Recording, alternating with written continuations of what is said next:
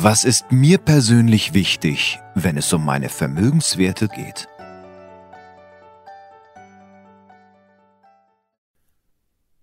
Herzlich willkommen, meine sehr verehrten Damen und Herren, zu einer neuen Folge Estate Planning, der Expertentalk. Mein Name ist Alexander Milicic und ich freue mich, Sie wieder durch diese Sendung führen zu dürfen. Faszination Stiftung. Wenn es um die private Vermögensnachfolge geht oder und oder die Unternehmensnachfolge, dann müssen Sie als Estate Planner selbstverständlich sich auch auskennen rund um das Thema Stiftung. Wussten Sie, dass Stiftungen schon so alt wie die Kultur des Abendlandes sind? Schon im Altertum ist Platon als bedeutender Stifter in die Literatur eingegangen. Einer der hierzulande bekanntesten Stiftungsgründer war übrigens Jakob Fugger, der Reiche. Gelebt hat er von 1459 bis 1525.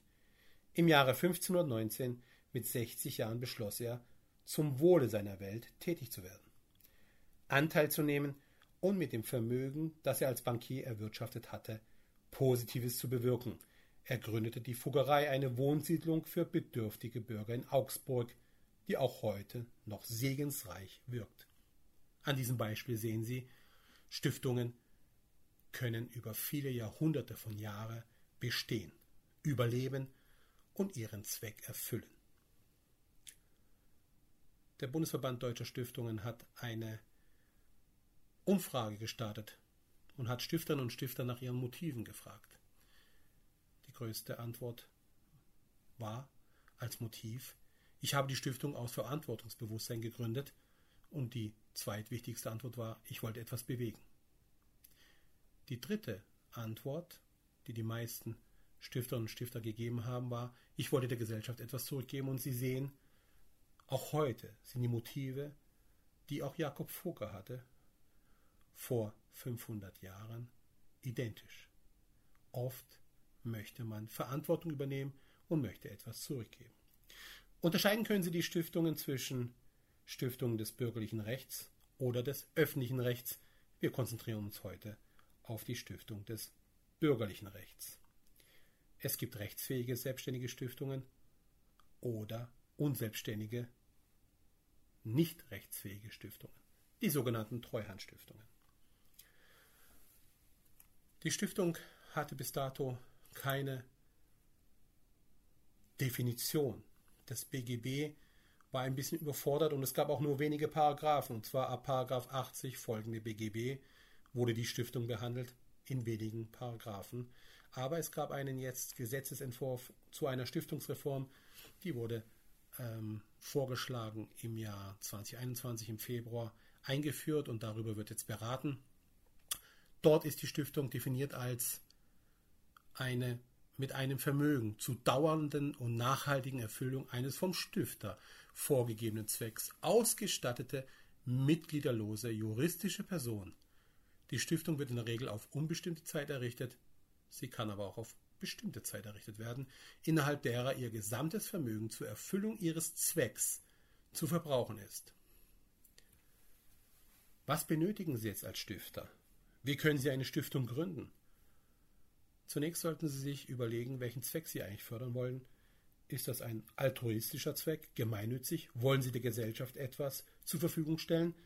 Oder ist es ein eigennütziger, privatnütziger Zweck? Das heißt, Sie gründen eine Familienstiftung oder eine Unternehmerstiftung und versuchen ihre Lebenswerte und Werke zu bewahren und aufrechtzuerhalten. Wenn Sie den Zweck definiert haben, brauchen Sie noch den Namen der Stiftung, den Sitz der Stiftung und dann müssen Sie noch einen Vorstand ernennen. Und schon haben Sie die Stiftung gegründet, denn die Stiftung ist eine einseitige, nicht empfangsbedürftige Willenserklärung. Und sollten Sie nicht gegen das Gesetz verstoßen, so wird oft ihr Wille entsprochen. Sie können von Todeswegen, also testamentarisch Ihre Stiftung gründen oder zu Lebzeiten. Es ist Ihnen unbenommen. Sie sind sehr flexibel in der Stiftungswahl, Sie sind sehr flexibel im Heraussuchen Ihres Stiftungszwecks. Was ich Ihnen nur raten kann, Sie brauchen Profis in dem Bereich, die Sie begleiten und bei der Gründung auch beraten und betreuen. Aber es ist ein großer Sinn, wenn Sie eine Stiftung gründen. Denn sie tun nicht nur Gutes, sondern erhalten auch Werte, die über Jahrhunderte von Jahren hinweg Bestand halten können. Momentan haben wir 23.230 selbstständige Stiftungen.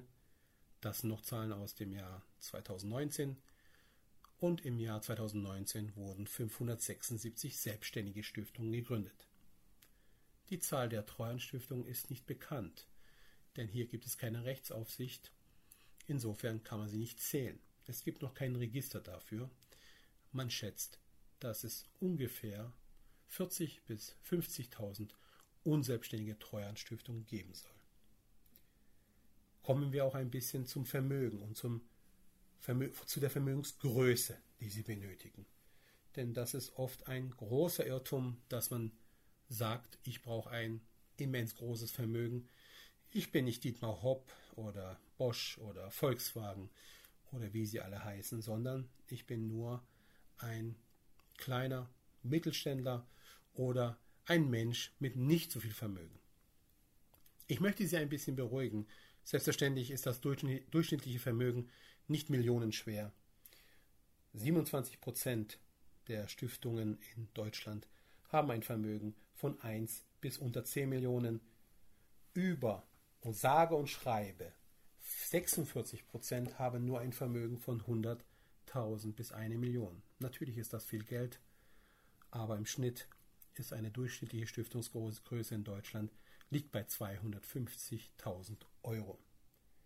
Nur 7 Prozent der selbstständigen Stiftungen haben Vermögenswerte über 10 Millionen Euro. Stiften kann so einfach sein, aber Sie haben eine Verantwortung und die müssen Sie sich definieren, Ihre Ziele setzen und dann können Sie auch selbst eine Stiftung ins Leben rufen, bei der Sie dann Gutes tun oder Ihre Vermögenswerte einfach bewahren und schützen. Weil wir ihre Vermögenswerte schätzen, versuchen wir sie zu schützen. Deshalb sind auch Stiftungen sehr beliebt, um Vermögen zu schützen unter dem Punkt Asset Protection. Das Gemeinnützigkeitsrecht bzw.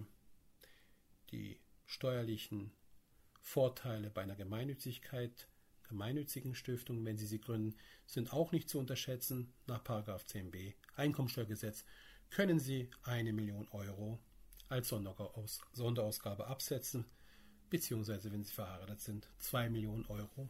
Das bedeutet, je nach Grenzsteuersatz, dass Sie fast die Hälfte vom Finanzamt zurückerhalten, wenn Sie eine gemeinnützige Stiftung gründen. Und denken Sie immer daran, weil Ihre Vermögenswerte einzigartig sind, so wie Sie selbst, kümmern Sie sich darum. Bis bald, Ihr Alexander Milicevic.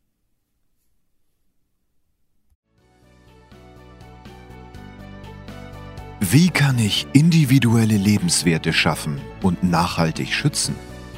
Und vor allen Dingen, sollte eine sinnvolle Vermögensplanung nicht meine ganz eigene, unverwechselbare Signatur tragen?